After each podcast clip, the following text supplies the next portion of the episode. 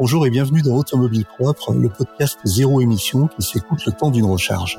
Le monde de la voiture électrique est en pleine révolution, nous vous le racontons. Automobile Propre est un podcast bimensuel co-animé par Johan Nussbaumer, fondateur et CEO d'Automobile Propre et de ChargeMap. Bonjour Johan. Bonjour, bonjour à tous. Michael Torre-Grossard, rédacteur en chef d'Automobile Propre. Salut Mika.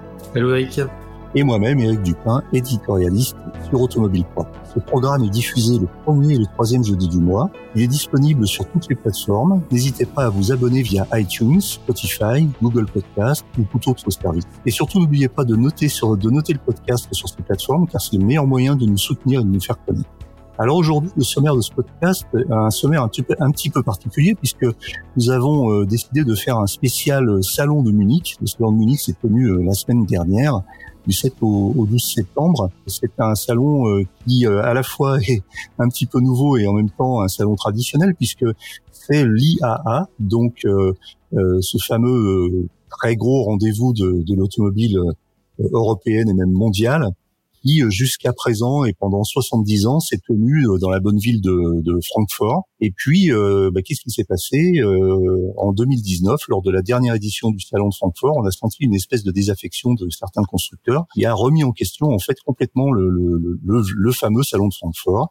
Et donc l'IAA se tient depuis cette année à Munich. Alors c'est un salon un peu hybride dans la mesure où c'est un salon qui se tenait à la fois euh, dans le parc des expositions de Munich, qui était un petit peu en dehors de la ville, et puis avec aussi des implantations dans le centre-ville, un petit peu à la façon de la Fashion Week de, de Milan. Alors c'est une, une, initiative qui est intéressante, mais qui euh, finalement euh, n'a pas visiblement fait l'unanimité, que ce soit auprès des constructeurs ou auprès des journalistes. Reste à savoir si le public en a été satisfait. En tout cas, c'est un salon qui aujourd'hui n'est pas simplement un salon de l'automobile, même si son nom c'est toujours euh, automobile, euh, c'est International Ausstellung, salon international de l'automobile en français. Euh, c'est un salon qui aujourd'hui fait la part euh, belle à, à, toutes les mobilités, puisqu'il y avait une grosse partie du, du, du, du, parc des expositions qui était dédiée à la bicyclette, tout simplement. Donc c'est un salon qui s'est élargi à la mobilité au sens plus général et aux mobilités douces en particulier. Alors cette année, les, les organisateurs euh, s'enorgueillissent d'avoir euh, euh, accueilli 400 000 participants entre guillemets. Pourquoi? Pourquoi des guillemets? Parce que comme c'était un salon hybride aussi, dans la mesure où il était en même temps physique et en même temps en direct sur Internet, la notion de participant inclut les visiteurs physiques et les visiteurs via Internet. À titre de comparaison, l'édition 2019 avait accueilli 200, euh, 570 000 visiteurs et l'édition 2017 810 000 c'est aussi euh, le premier salon européen depuis la pandémie, puisque les salons de Paris 2020 et Genève 2020 et 2021 avaient été annulés. Donc euh, voilà, ça fait plaisir de se retrouver euh, physiquement sur un salon automobile et euh, même si ça redémarre avec une fréquentation qui est un petit peu inférieure à ce qu'on a connu les, les, années précédentes. Pour finir avec la présentation du salon, de nombreuses marques étaient là, mais il faut, il faut quand même rappeler que certains noms brillaient par leur absence, comme Toyota, comme le groupe, le groupe Stellantis, ces marques Peugeot, DS et Citroën et puis également Alfa Romeo, Fiat, Jeep ou encore Opel n'étaient pas présents. Voilà, donc en fait euh, sur ce salon, eh bien, euh, il y a eu quand même euh, pas mal de nouveautés et notamment pas mal de nouveautés électriques. Alors des concepts qui préfigurent comme d'habitude ce que seront les modèles électriques des, des marques qui qui les, ont dévoilés, et puis de vraies nouveautés, de vraies nouveautés qui sont qui étaient assez assez nombreuses également et dont certaines ont, ont vraiment retenu l'attention et, et l'intérêt des, des, visiteurs et des, et des médias sur place. Alors si vous voulez bien, on va commencer avec les concepts. On va faire un tour un petit peu d'horizon des concepts qui ont été présentés. Alors on sait généralement que euh, les, constructeurs euh, nous fatiguent un peu, euh, on va dire, avec les concepts cars de salon, puisque généralement ce sont des véhicules qui, ne, à part quelques exceptions dans l'histoire de l'automobile, ne voient pas le jour ou très rarement le jour. Avec l'électrique, la donne est peut-être un petit peu en train de changer. On a peut-être, on assiste peut-être à finalement euh, des présentations de concepts qui deviennent euh, des réalités, peut-être parce que euh, finalement la conception est un petit peu moins compliquée que pour des voitures thermiques. On a eu quelques exemples ces dernières années. On a eu la, la Porsche Mission i qui est devenue la Porsche Taycan, pratiquement identique. On a eu l'Audi e-tron GT qui est devenu l'Audi e-tron GT, pratiquement identique au concept. On a là un certain nombre de concepts qui sont qui ont été dévoilés on peut commencer par exemple avec la Volkswagen ID Life, qui est une, euh, quoi qu'on peut dire encore qualifiée de SUV, euh, SUV urbain, euh, et qui préfigure un petit peu ce que sera l'électromobilité urbaine du groupe Volkswagen assez rapidement finalement. Oui, assez rapidement. Bah oui, effectivement, Volkswagen continue à étendre la gamme IT avec cette cette idée Life, qui pour le coup est un concept, mais qui est un concept qui préfigure vraiment l'avenir. On, on, se souvient de la première ID qui a été présentée il y a déjà quelques années et qui aboutit à l'ID 3 cette ID Life, elle va, euh, elle annonce un petit peu la voiture électrique vraiment pour tous, avec un prix qui sera sans doute inférieur à 20 000 euros euh, lors de sa mise sur le marché. Une nouvelle plateforme, la plateforme MEB Entry, qui sera encore une fois commune aux différentes marques du groupe. Les performances, c'est 400 km d'autonomie et ça prend effectivement la forme d'un petit crossover. Hein. C'est la mode maintenant euh, de la taille d'une Polo. Donc c'est quelque chose qui va arriver concrètement dans les prochaines années, ça c'est sûr. En tout cas, c'est pas seulement un concept pour se faire plaisir. Exactement. D'ailleurs, on, voit que ce type de concept est, est effectivement euh, frappé au saut du, du réalisme, c'est-à-dire qu'on voit que ce sont des voitures qui sont très proches de ce que pourraient être des voitures de série, contrairement à certains trucs un petit peu euh, délirants. Alors, dans euh, dans les, les, autres concepts, euh, on a aussi un peu dans le même style. Euh, je ne sais pas si on peut vraiment comparer, mais la Smart Concept Number One, qui est aussi une espèce de crossover urbain, c'est ça? Oui, c'est pareil, c'est un crossover. Alors pour le coup, le, concept one, il, marque vraiment un changement de positionnement de Smart. Smart avant c'était des petites des petites voitures. Maintenant là, le petit SUV, euh, on, reste sur un véhicule de petit gabarit, mais on est plus proche du gabarit euh, d'un véhicule de segment supérieur. On est vraiment quasiment en dimension d'une Countryman, hein, de mini. Donc pareil, ça, ça marque également le, changement de positionnement de la marque qui a été maintenant reprise par les Chinois de Geely. Hein. Donc on aura forcément de la technologie chinoise dans la future Smart électrique. On sera sur un petit SUV électrique qui aura sans doute beaucoup plus d'autonomie que le, les versions actuelles de Smart parce que je crois qu'ils seront à 13-14 kWh de batterie, donc c'est une autonomie ridicule. Donc là on aura quelque chose qui sera beaucoup plus polyvalent. Donc un véhicule éminemment urbain et avec lequel il sera pratiquement interdit de, sortir du, de son périmètre euh, urbain ou périurbain. Oui, alors après les, rumeurs disent qu'il pourrait avoir quand même pas mal d'autonomie, donc euh, ça, ça pourrait surprendre. D'accord, d'accord. Alors, euh, à l'opposé de ces petits véhicules euh, prétendument urbains, on a euh, des visions un petit peu particulières d'autres constructeurs. Alors, on revient sur Audi que j'ai mentionné tout à l'heure. Audi vient à présenter sur ce salon l'Audi Grand Sphère, c'est-à-dire un concept de, de, de grande berline de luxe premium euh, électrique qui euh, a une ligne très très effilée. Euh, donc on imagine que le CX et le SCX ont été particulièrement travaillés, mais finalement qui qui qui rompt un peu avec les codes actuels d'Audi. C'est-à-dire que si on ne voit pas les quatre anneaux sur la voiture, on aurait du mal à reconnaître une Audi, une, une grande voiture très effilée, aux, formes finalement très très arrondies. Et, euh, alors donc ça c'est aussi un modèle qui est censé préfigurer euh, l'avenir électrique ou l'avenir tout électrique d'Audi. Et on s'y, j'avoue qu'on s'y perd un peu parce que euh, entre les e-tron, euh, euh, les e-tron SUV, les e-tron SUV coupés, puis les e-tron GT, et puis plus récemment l'Audi A6 électrique qui a été présenté, qui préfigure aussi l'avenir d'Audi, et puis cette Audi Grand Sphère. Est-ce que est-ce que chacune correspond à un créneau ou est-ce que est-ce que finalement Audi tire un peu dans tous les sens et, et on a un peu du mal à s'y retrouver? Qu'est-ce que vous en pensez? Bah, moi, j'ai l'impression qu'en fait, les, les, constructeurs ont commencé euh, à attaquer l'électrique en créant des espèces de sous-marques dédiées. Et puis, euh, avec la pression du, du législateur, avec le développement de l'électrique et notamment le besoin d'avoir quasiment un moteur électrique dans chaque euh, chaque modèle, bah, ils se retrouvent un peu coincés avec cette sous-marque et, et, du coup, ils commencent à, à, à, généraliser en fait l'adoption du moteur électrique sur chaque chaque véhicule. Donc, je pense qu'Audi est un peu coincé et, euh, et je serais pas étonné qu'ils revoient un peu leur stratégie de nommage. Hmm. D'autant plus qu'il y a pratiquement deux ans. Euh, j'avais été convié justement à Munich d'ailleurs, euh, qui n'est pas euh, a priori le fief d'Audi, mais qui a aussi des bureaux là-bas, la marque d'Ingolstadt. Donc j'avais été convié à, à, à, voir justement un petit peu concrètement l'avenir électrique d'Audi. Et, et, donc l'e-tron GT était déjà présente dans sa forme pratiquement définitive. Et puis la, on avait assisté à une présentation des différentes plateformes et avec la promesse que d'ici 2025, 50% des modèles Audi soient électrifiés et, euh, peut-être d'ici 2030 euh, ou 30, 2035 100%. Et, euh, euh, alors il y avait euh, un modèle un peu bizarre puisque à côté de l'e-tron GT était présentée une, une Audi qui ressemblait à une espèce d'asset un peu étiré et qui devait représenter la future berline électrique d'Audi. Donc, euh, est-ce que cette grande sphère est la, est, la, est la suite logique de ce qui nous avait été présenté il y a deux ans? C'est possible. Alors, si c'est le cas, elle a beaucoup évolué, euh, mais euh, c'est un petit peu. D'ailleurs, ça concerne pas que Audi, mais j'ai l'impression, effectivement, comme tu le dis, Johan, que les constructeurs doivent tirer un petit peu dans tous les sens euh, pour montrer leur volonté de passer à l'électrique, et que parfois euh, ils se prennent un peu les pieds dans le tapis, et qu'en termes de communication, on a on a un petit peu du mal à suivre. Alors il y en a un qui est, euh, bah, ça les concerne un peu tous hein, si on regarde, euh, même ceux dont on va parler euh, maintenant.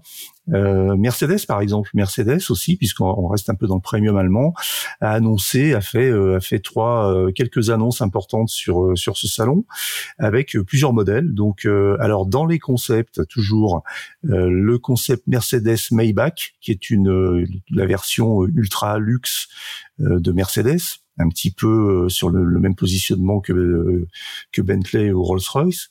Et puis donc une, une grosse berline euh, très très luxueuse, électrique aussi.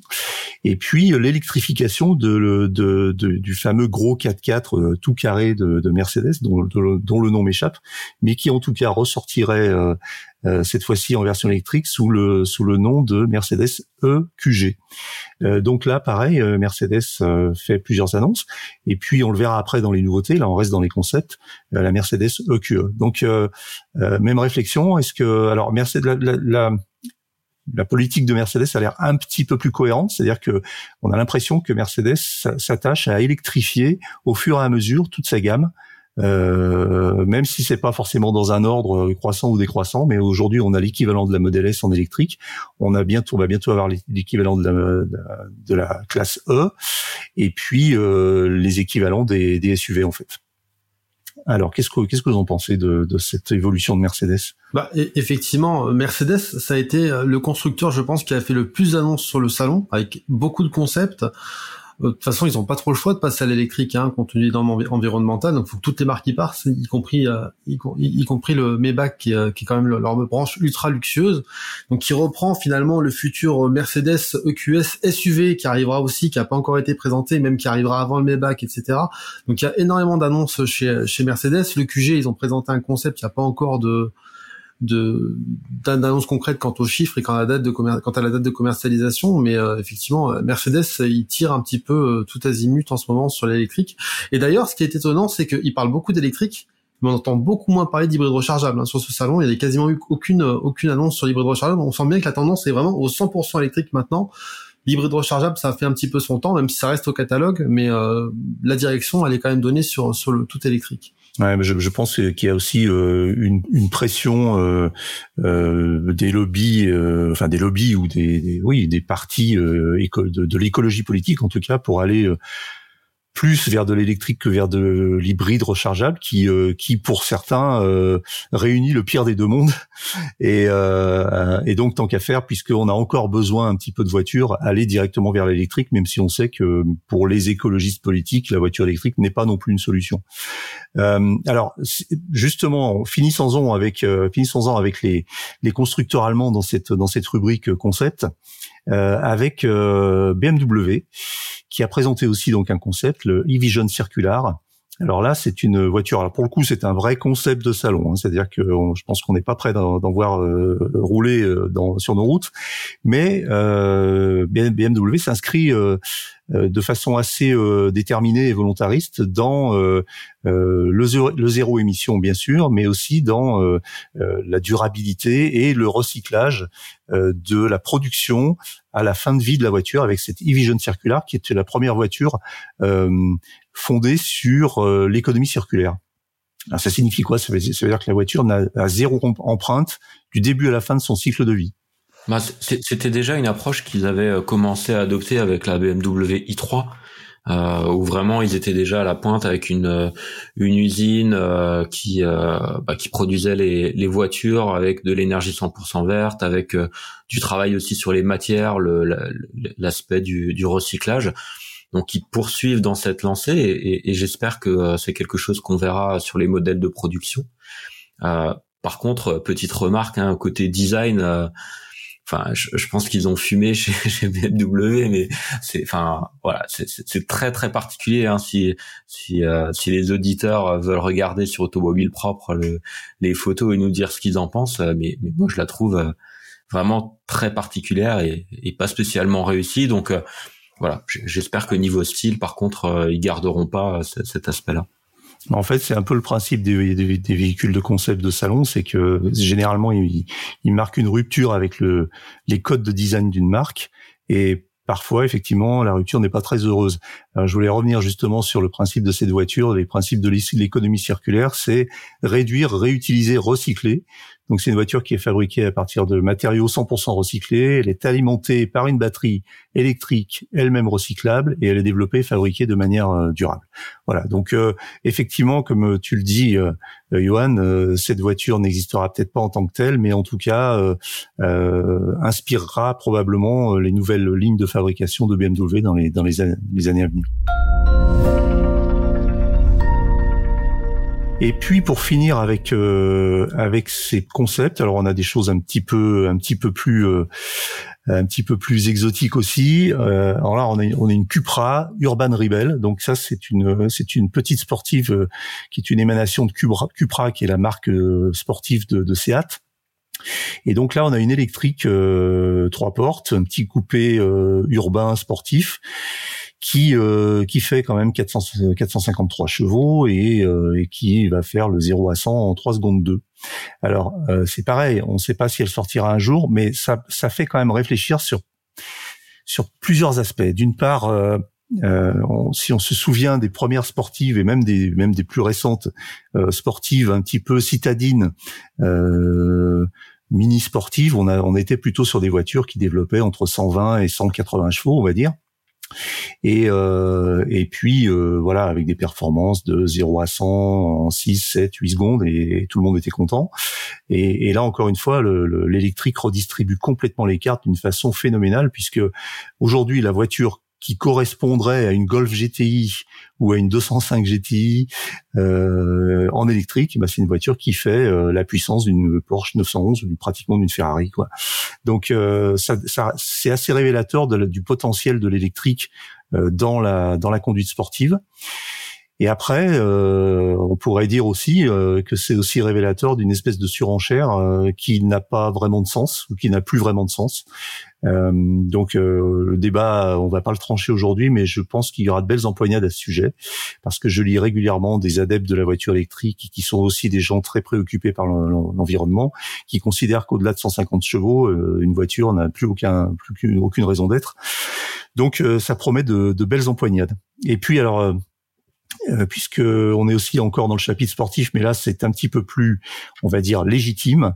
Euh, Porsche a dévoilé la Mission R, euh, qui est une, une super sportive, une super car électrique qui va développer aux alentours de 1000 chevaux, mais qui est une voiture, une pistarde, qui est une voiture destinée, euh, qui est une voiture destinée euh, au circuit et aux futures compétitions, peut-être d'endurance de voitures électriques sur circuit.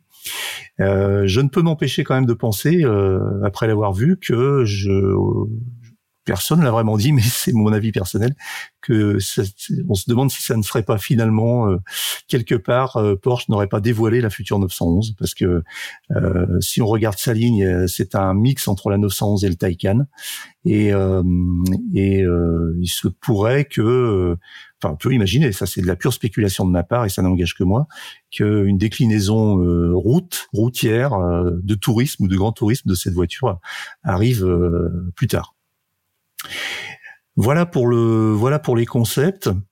Euh, je n'ai pas cité aussi euh, la Hyundai Prophecy euh, Hyundai qui serait peut-être la Hyundai Ioniq 6 qui est aussi une, une belle berline coupée qui rappelle un peu aussi les, les, les, lignes d'une e-tron GT ou d'un Taycan et qui serait probablement voué à sortir dans quelques temps. On n'en sait pas beaucoup plus, mais, mais c'est en tout cas une, une belle auto. Alors au chapitre des vraies nouveautés, c'est-à-dire des voitures qui ont été annoncées officiellement, qui ne sont pas des concepts et qui vont sortir dans les dans les mois qui viennent. bah, je crois qu'on on peut commencer avec la plus, enfin, ce qui a été pour nous probablement l'une des plus importantes, c'est l'annonce de la Renault Mégane E-Tech, qui est donc une version 100% euh, électrique de la fameuse Mégane de, de, Renault. Euh, je crois euh, pouvoir affirmer que Renault euh, va continuer à produire la Mégane thermique sous différentes déclinaisons et que cette Mégane e-tech électrique viendra se positionner en plus dans la gamme. Je crois qu'elle a fait beaucoup d'effets, elle a fait bonne impression euh, auprès du public sur place et auprès des médias. Est-ce que c'est votre cas? Alors ouais, c'est la, la en tout cas. Elle, elle laisse pas indifférent et c'est vrai qu'on retrouve cette passion pour Renault, pour automobile propre. Quand on parlait de la Zoé il y a quelques années, on avait plus de, des, dizaines de commentaires. Là, on a on a sorti la Mégane, on avait plus de 200 commentaires sur le site. C'est quand même assez rare qu'on ait autant d'engouement sur un modèle, même si les avis restent très très partagés. Mais effectivement, cette Mégane, euh, bah, elle marque une transition pour Renault en plus parce que c'est la nouvelle plateforme, hein, la plateforme CMF EV qui sera commune aux différentes marques de l'alliance qui va être utilisée. Euh, donc c'est vraiment une, rupture pour la marque. C'est vraiment la nouvelle ère électrique euh, de Renault qui, qui s'installe avec cette Mégane, qui, au-delà de la partie électrique, intègre également de nombreuses innovations, notamment sur la sur la partie embarquée avec un système Android automotive directement intégré dans l'interface, un, intérieur entièrement revu. bref, il y a, pas mal d'innovations et, je pense que effectivement, pour, pour moi, c'est la, grosse nouveauté du salon, c'est la Mégane. Johan? Ouais, je confirme. Euh, effectivement, Renault arrive avec euh, avec quelque chose qui semble finalement un peu la synthèse de, de ces dix dernières années en électrique. Euh, avec, on se souvient des, des, des, quatre modèles phares de de Renault avec euh, notamment la Fluence, avec euh, la Zoé qui, qui étaient un peu les deux euh, les deux modèles principaux. Voilà, on, on, sent que Renault en fait a, a, appris ces dernières années, ces dix dernières années, et, et, retranscrit tout ça en fait dans cette nouvelle Mégane. Euh, effectivement, autour de moi et dans les dans les commentaires que j'ai pu lire, elle laisse pas indifférent. Les, les, les, gens, les, notamment les fans de Renault en général, l'apprécient, la trouvent la trouvent très réussie le format euh, plus crossover euh, interpelle. J'ai vu certains qui regrettaient en fait euh, ce choix, d'autres qui au contraire le, saluent. Mais en tout cas, c'est un, un véhicule qui a de l'allure, qui voilà, qui, qui, semble bien exécuté. Je pense qu'il y a des choix intéressants effectivement aussi sur le sur le système embarqué. Donc voilà, moi il me tarde en fait qu'on puisse qu'on puisse essayer, la prendre en main et puis ben voir un peu ce qu'elle a réellement dans le ventre. Alors euh, Renault euh, a fait euh, a fait des choix effectivement technologiques avec l'intégration de Android Automotive à ne pas confondre avec Android Auto, donc qui est un système d'exploitation complet intégré à la voiture et dont la enfin qui a dont la gestion est, est confiée à, à Google. alors certains s'en s'en émeuvent un peu, je crois pas que ce soit enfin personnellement que ce soit si gênant que ça. Johan, tu voulais ajouter quelque chose? Ouais, ben moi je, je, voulais ajouter que euh, en fait le ce système euh, Android automotive, c'est vrai que nous on le regarde euh, beaucoup chez ChargeMap, puisqu'on sait que derrière il autorise en fait un palier supplémentaire par rapport à Android Auto, qui est simplement en fait un écran déporté du smartphone. Là, Android Automotive permet de développer des applis qui notamment peuvent accéder à des fonctions ou à des infos du véhicule euh, typiquement, ça peut être euh, le niveau de batterie, ça peut être la consommation. Et euh, pour des choses comme notre planificateur d'itinéraire, par exemple, ben, c'est des infos qui peuvent demain être repris directement dans le dans l'application pour fournir un service supplémentaire au conducteur. Et, et ça, je pense que c'est plutôt positif. voilà, donc c'est aussi c'est aussi intéressant du point de vue de des applications embarquées que d'avoir ce, ce système Android automotive. Oui, c'est une intégration bien plus profonde et c'est un véritable système d'exploitation. Donc effectivement, euh, pour une, une entreprise comme euh, ChargeMap, je, je comprends que, que vous soyez en alerte et que peut-être vous voyez des opportunités euh, très intéressantes pour améliorer encore votre votre application. Euh, alors moi, je, je, donne mon avis qui est encore une fois très personnel et qui n'engage que moi. Je trouve cette voiture particulièrement réussie, très très tentante tant dans le design, euh, la ligne de la voiture que je trouve euh, superbe, même si j'ai lu des avis complètement différents, ce qui m'a beaucoup surpris. Et puis euh, et puis aussi dans le design intérieur, je pense que elle marque une étape avec une parfaite intégration justement de, de, toutes les données dont on a besoin dans une voiture, et puis sans sans ostentation, avec une ergonomie qui a l'air calcul qui a l'air très très bien pensée, des écrans qui sont fluides et, et qui participe également non seulement évidemment à l'information, à la data, mais également au confort et à l'agrément de, de, la voiture. Alors Renault a fait le choix de, de, de, proposer des voitures qui ne sont pas très très puissantes, mais ça correspond, je pense, vraiment aux besoins. On n'a pas besoin forcément d'une surenchère de puissance dans une voiture de ce type-là, en tout cas, et on va plutôt s'orienter sur sur des choix qui sont des choix de d'espace, de confort, d'agrément, de vie à bord, etc. Et j'ai l'impression que là là-dessus, euh, Renault est pas loin d'avoir fait un un sans faute. Donc une effectivement une, une voiture intéressante et, qui peut-être euh, va marquer euh, une étape dans l'histoire de Renault, dans l'histoire générale de Renault et puis dans, dans son histoire avec l'électrique évidemment. Une autre nouveauté euh, dans, bah, alors c'est pas dans le même registre, mais d'une voiture, on va dire euh, berline, qui pour le coup euh, n'est pas un crossover, n'est pas un SUV, mais une, une, vraie berline telle que BMW sait les faire. Donc c'est la BMW i4 donc, qui a été dévoilée, c'est-à-dire, on va dire l'équivalent de la de la série 3 ou de la série 4 en électrique. Donc euh, euh, voilà, c'est une voiture qui, va proposer deux niveaux de puissance avec euh, avec dans la, version la plus puissante des deux moteurs qui dévoileront qui développeront plus de 500 chevaux, je crois, 520 ou 530 chevaux. Et donc BMW fidèle à son ADN de, de, de berline à la fois premium et sportive dévoile cette cette i4. Est-ce qu'elle est-ce qu'elle vous inspire? Bah, la, la i4, elle va clairement chasser euh, sur le terrain de Tesla. Bah, si, si elle inspire, mais elle va, elle va clairement chasser euh, sur le terrain de Tesla. Hein, cette, cette i4, elle, fait, elle, est plus grande qu'une Model 3. Hein, elle fait, euh, je crois, 10 cm de plus à peu près. Donc elle se place presque entre une Model 3 et une Model S en, en, gabarit.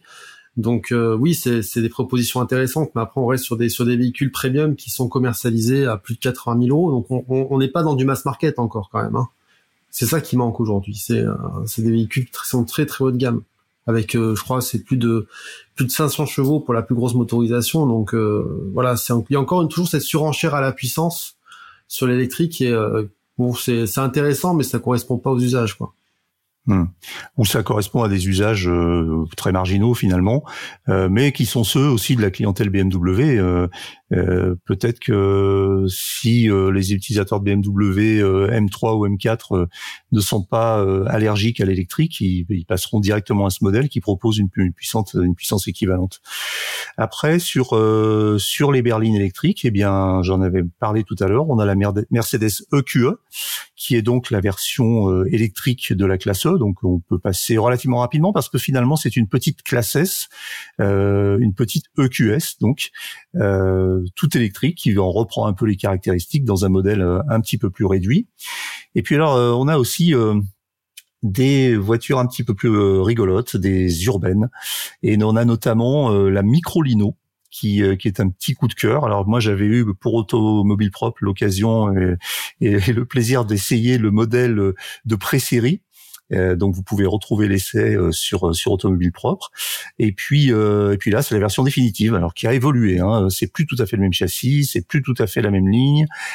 tout a été revu par petites touches et finalement on a on a droit à une, une voiture complètement nouvelle et, et, qui a fait son petit effet. Hein. voilà, c'est une c'est une comment on dit, c'est un un cycle à quatre roues, c'est quoi le terme exact? C'est un cycle euh, quadricycle lourd. Un quadricycle lourd électrique. C'est ça, un quadricycle lourd électrique.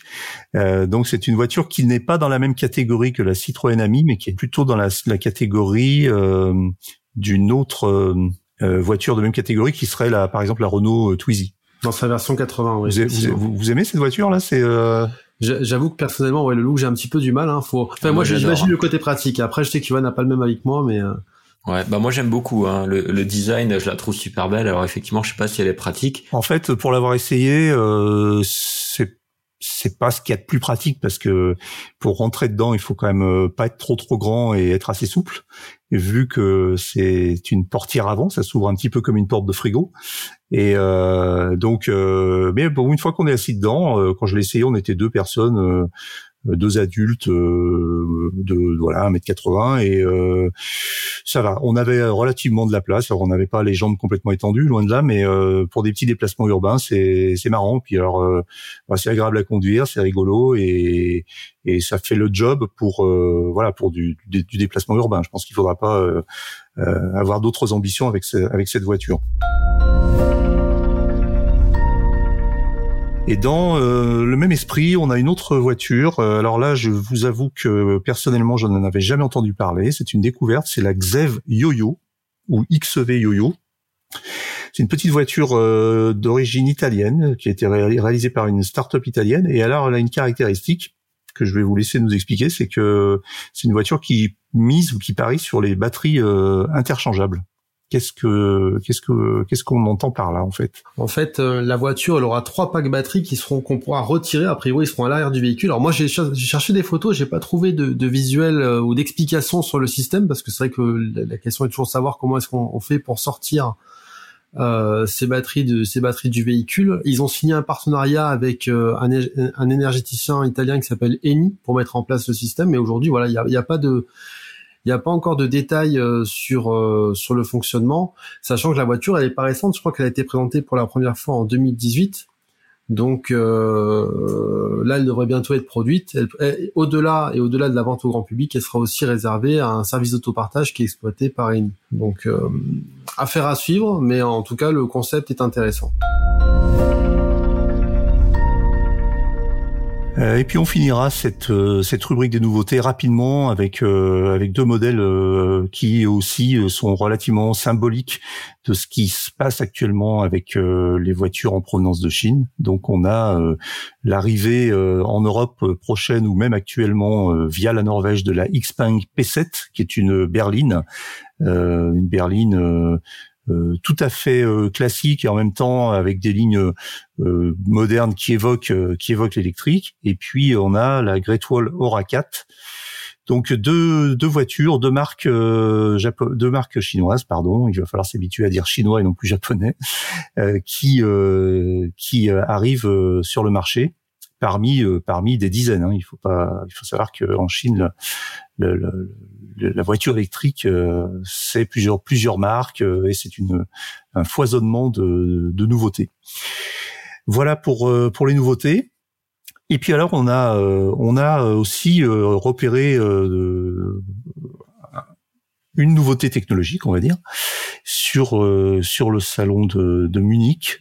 c'est ce fameux câble de recharge modulable Bosch euh, qui est censé euh, faciliter euh, grandement la vie des électromobilistes en faisant en sorte qu'il n'ait plus qu'un seul câble relativement léger à utiliser quel que soit le contexte de charge, quelle que soit la prise à laquelle il se, il se branche. Qu'est-ce qui veut nous expliquer un peu ça un peu plus en détail rapidement parce que on a presque fini notre temps de parole. Alors l'idée de, de, Bosch, c'est de faciliter la recharge pour tous. Enfin, au niveau des câbles, aujourd'hui dans une voiture électrique, on a souvent deux câbles. On a un câble type 2, donc pour les bornes publiques ou pour les wallbox. Il y un câble de prix avec une prise domestique pour recharger euh, sur n'importe quelle prise euh, à la maison par exemple ou au bureau, bref n'importe où. En fait, Bosch propose un seul câble pour ça avec un système d'adaptateur qui permet d'adapter le type 2 vers la prise EF et de pouvoir charger partout avec un seul câble. Donc ça prend moins de place, c'est aussi moins cher euh, et, l'idée de Bosch, c'est d'arriver à séduire les constructeurs pour qu'ils proposent la solution, qu'ils vendent le câble avec la voiture, enfin qu'ils proposent le câble avec la voiture. Donc le, deal est là. Maintenant, la question qui se pose, alors c'est pas moi qui l'ai relevé, c'est notre technicien de Mister Heavy euh, euh, qui, qui expliquait qu'en fait, est-ce que ce, câble sera autorisé en France dans la mesure où la, réglementation française impose qu'un câble branché ne puisse pas être débranché.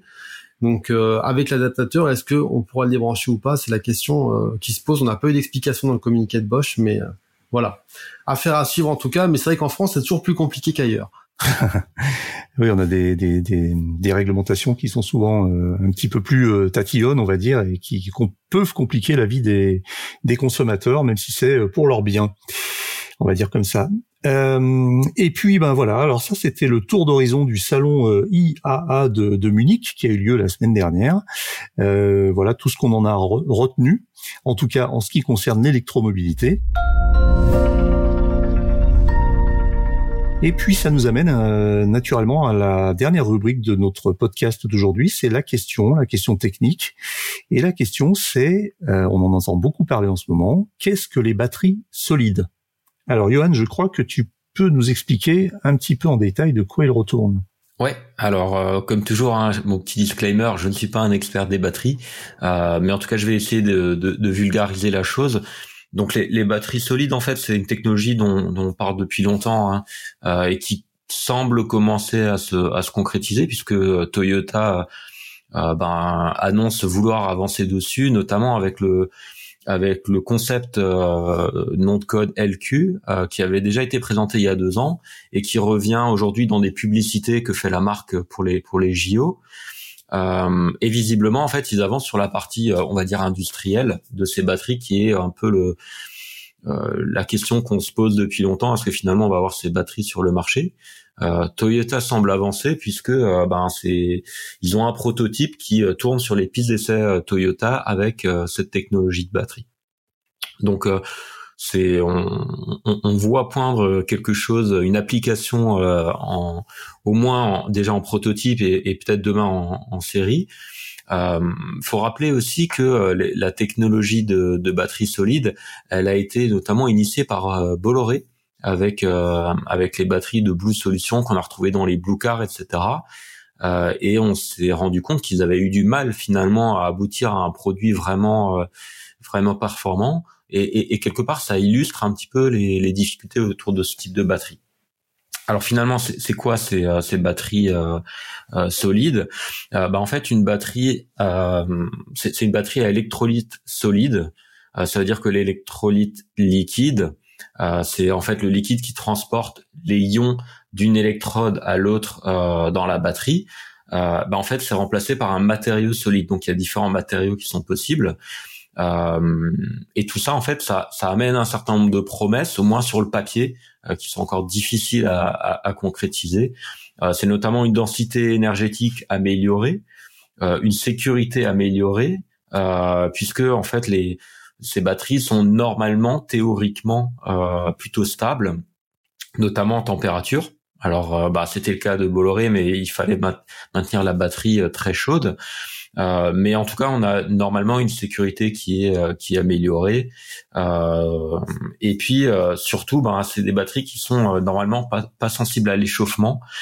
Donc, en théorie, il n'y a pas besoin de système de refroidissement pour ces batteries, ce qui fait aussi gagner du poids dans les véhicules. Euh, donc en fait tout ça, ça fait un, un, un nombre d'avantages impressionnants et c'est ce qui intéresse les constructeurs. On sait que Renault, euh, BMW euh, travaillent sur ces questions-là. Euh, J'ai aussi relevé que Fisker, euh, bah, eux, ils ont estimé que c'était trop compliqué à mettre au point et ils ont abandonné cette technologie.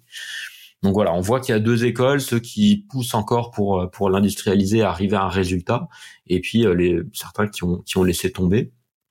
Euh, un point qui est intéressant quand même, euh, c'est qu'on a quasiment en fait théoriquement, on peut quasiment doubler en fait euh, la densité énergétique euh, par rapport aux batteries lithium-ion qu'on connaît aujourd'hui. Donc c'est vraiment euh, quelque chose de, très important. C'est une vraie rupture et ça pourrait nous amener vers des vers des véhicules électriques tels qu'on les connaît aujourd'hui, mais avec des autonomies autour de 700 voire 800 km d'autonomie.